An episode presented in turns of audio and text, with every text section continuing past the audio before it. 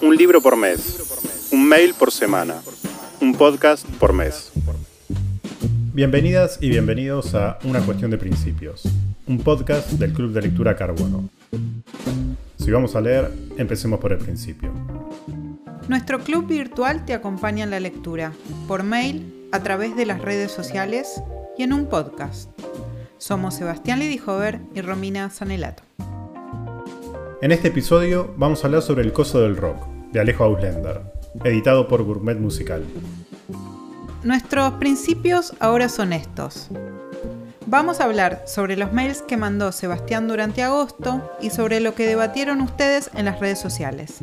A veces habrá un poco de spoilers, pero sin romper nada.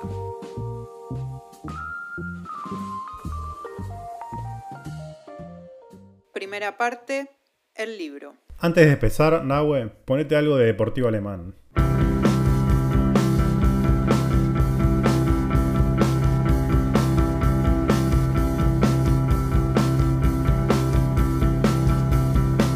El coso del rock, diario íntimo de Lander, es un libro de Alejo Ausländer, guitarrista de deportivo alemán y también lo fue de Rosario Blefari.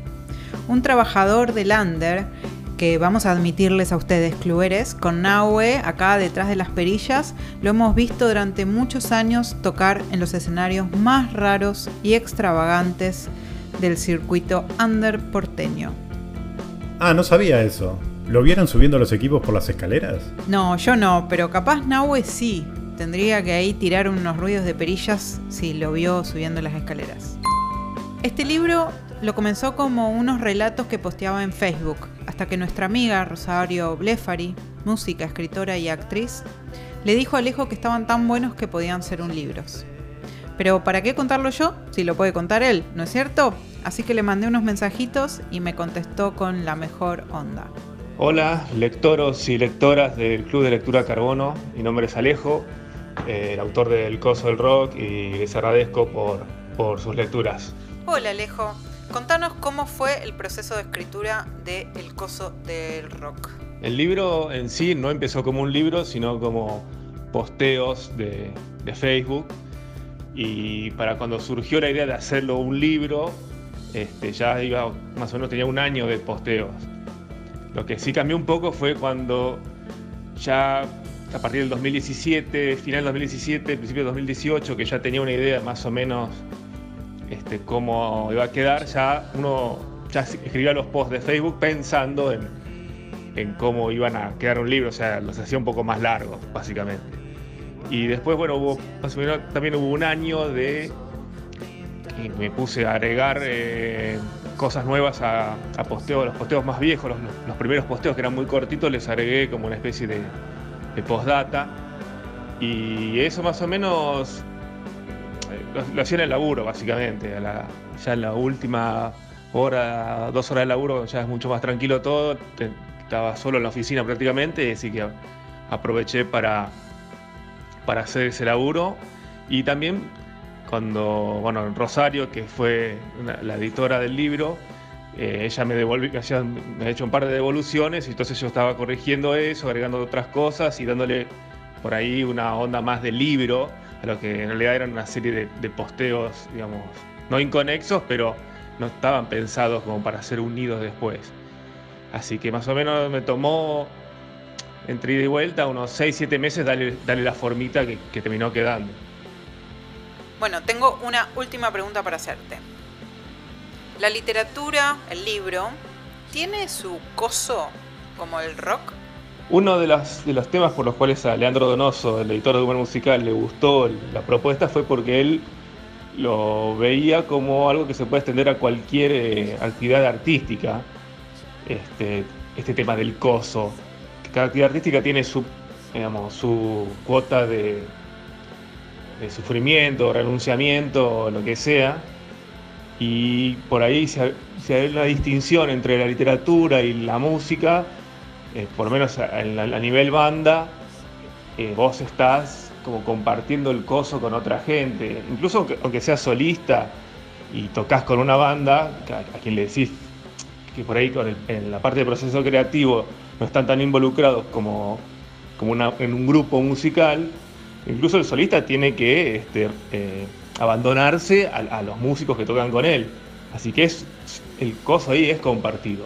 La literatura me parece que ya es como que es prácticamente poner un pedazo que está dentro tuyo, adentro de una sola persona y exponerla ante el mundo. No sé, la literatura es algo, en sentido, la etapa productiva, digamos, es solitario, es un evento íntimo, incluso en el momento de escribirlo. La música cuando se ejecuta y se pone en movimiento, ahí ya, este, ya hay un tercero involucrado. En cambio, la literatura no, la literatura uno tiene que, digamos, aguantarse el coso solo. Gracias, Alejo. Seba, ¿y vos por qué elegiste este libro para leer en el club? Lo elegí porque me parece que, aunque es un libro del gourmet musical que se caracteriza por ser ensayos sobre música, en realidad no es un libro que es un ensayo sobre música. Y eso me parece que fue un poco lo que pasó con, con las lecturas que se hicieron en el club. Es un libro que habla sobre la búsqueda de ciertas cosas que se pueden conectar, que cada lector o cada lectora lo puede conectar desde lo que quiere y desde sus experiencias. Y eso fue un poco también lo que, lo que pasó en el, en el Zoom que hicimos el otro día, en donde, donde Carola eh, contaba lo entusiasmada que estaba y Carola casi que exigía que Alejo Ausländer escribiera ficción, porque le parecía que era como un gran escritor. A mí me parece que El Coso del Rock tiene una pluma literaria, para contar unas especies como de aventuras de diario de Lander, como se quiera decir, pero que excede lo, musical y que me parecía que estaba buenísimo para, para mecharlo entre las lecturas que veníamos haciendo en, en el club. Segunda parte, las lecturas.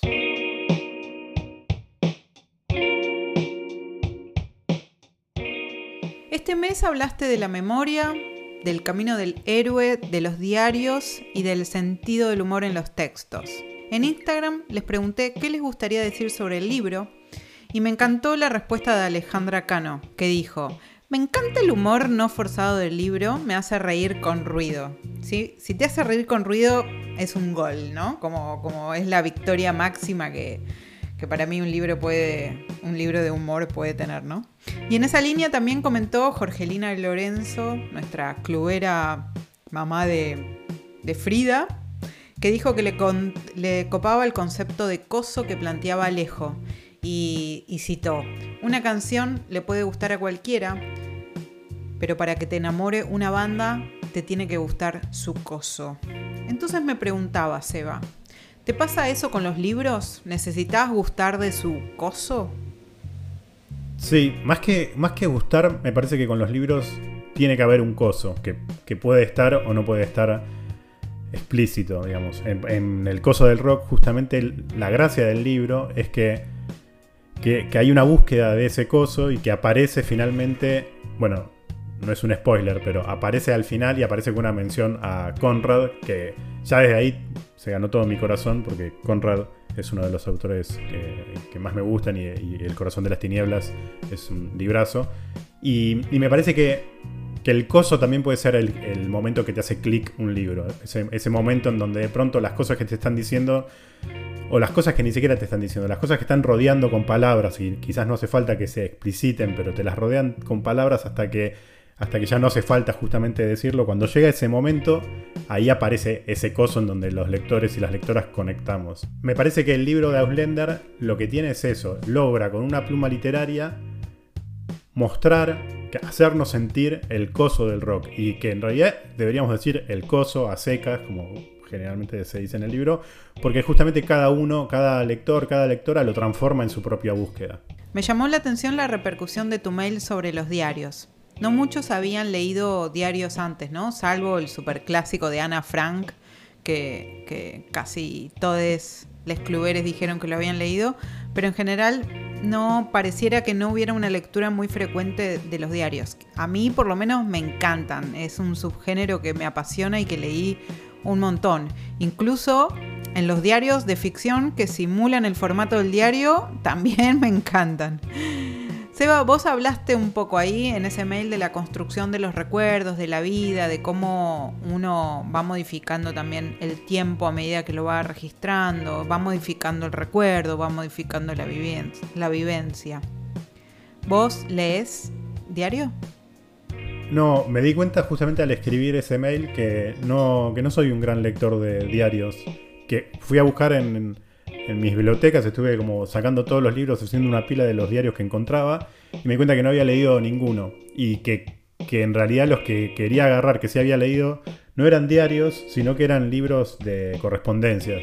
Que para mí sí tienen algo similar al diario, digamos. Lo que me pasa es lo que, lo que decía en el mail, que, mm, que siempre me pareció que los diarios era como un estadio de posterior a la lectura de la obra del autor o de la autora. O sea que uno tenía que ser fanático, tenías que tener la credencial de fanático para decir, bueno, ahora me leo el diario porque si no, no le voy a sacar todo el jugo, no voy a entender eh, qué, qué, es lo que está contando esa persona que todavía como no la conozco. Como que siempre pensaba, como un prejuicio, que que uno tenía que tener en la cabeza ese autor o esa autora ya, ya leído, ya creado para que, para que sea un ente que ya está dentro nuestro, para después poder leer sus diarios de una forma distinta.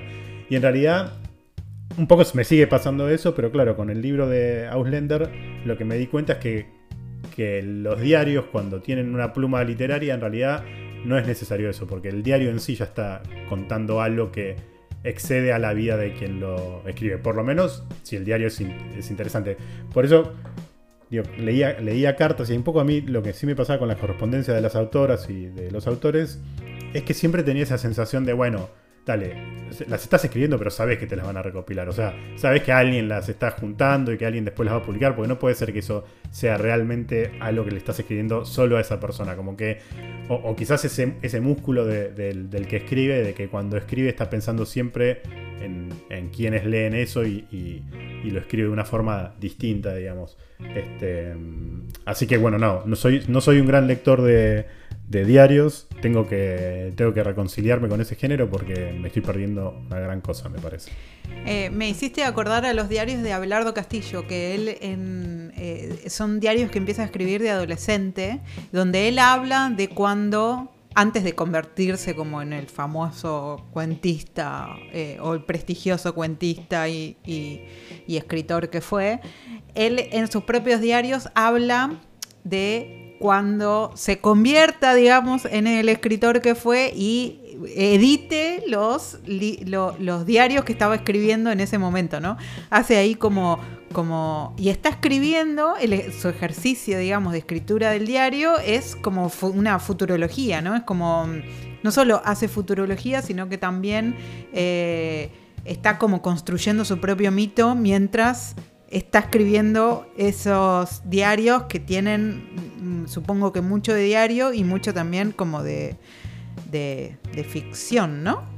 Está Belardo Castillo que hace eso y también está, no sé, Piglia, que bien sabes vos, que eh, hizo, digamos, un personaje con un, un seudónimo Emilio Renzi, que en realidad también es su, segundo nombre y su segundo apellido, y entonces ahí juega con, en, el, en ese espacio tan gris eh, de lo íntimo y la construcción eh, narrativa en relación a la intimidad pero bueno, esos me parece que son casos como muy emblemáticos de, la literatura argentina, pero hay otros diarios que son fascinantes. No sé, ningún lugar a donde ir de Jonas Mecas es espectacular, es un, es, un, diario de cuando él, del, viaje que él hace eh, desde su país natal, eh, que desde que es Lituania hasta Nueva York, ¿no? Como escapando eh, de los campos de concentración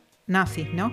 Y en ese, yo leí ese, libro y es súper apasionante y no, y no vi ninguna película de Jonas Mekas. Me parece que, que no es necesario que, eh, haber leído o, conocer toda la obra eh, y no poder disfrutar los diarios. Es como que los diarios son un acercamiento distinto a un autor. Yo muchas veces leí diarios y después leí la obra o después vi películas de ese autor o autora, pero bueno, porque a mí me apasiona y me gusta mucho como, como la escritura de la intimidad. ¿no? Sí, es que a mí, justamente creo que me tenía ese prejuicio. Yo creo que entendía los diarios, o sigo entendiéndolos, porque tampoco es que, que cambié tanto, digamos, pero que entendía los diarios como, como la pieza del fondo de un autor, o como la pieza del fondo de la literatura, y que quizás podrían ser la puerta de entrada. Y, sería genial que alguien se arme un club de lectura que sea solo de diarios y que sea la entrada a los autores a través de sus diarios y que el diario sea como una puesta en contexto de quién es ese autor. Sí me parece que el, que el diario, va, no sé, tendría que tener como algún cruce con la obra del, autor. Quizás por eso a Carola le pasó lo que decía en el Zoom. Se, se, maravilló tanto por, por la escritura que tiene Alejo que exigía que escriba literatura, porque ya había leído los diarios de un escritor, pero no había leído su literatura porque no existe la literatura de Alejo Blender, o por lo menos no existe por ahora, digamos. Eh, quizás hay que hacer una junta de firmas para que eh, pedirle que edite, que escriba un libro de cuentos o algo. Pero, pero sí, me parece que el género diario es un... Por lo menos a mí, haber elegido este libro para el club, a mí como, como lector del, del club, me sirvió para repensar un poco la categoría de diarios y, lo que se puede sacar de una lectura del diario de un autor. Más, más allá que acá no hay autor, aunque queremos que haya a futuro. Tercera parte. Próximas lecturas.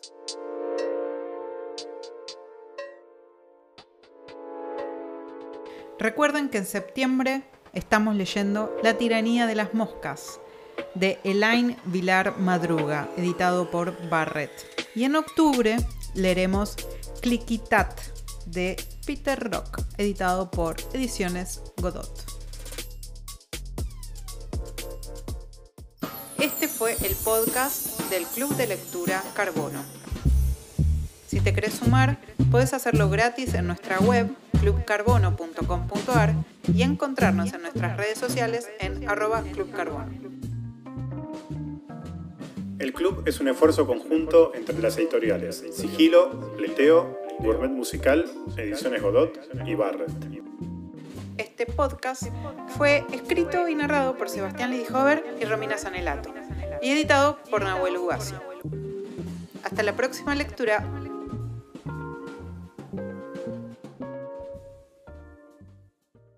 Para, para, le voy a mandar un mensaje a Alejo para preguntarle si va a escribir un libro de ficción para Carola.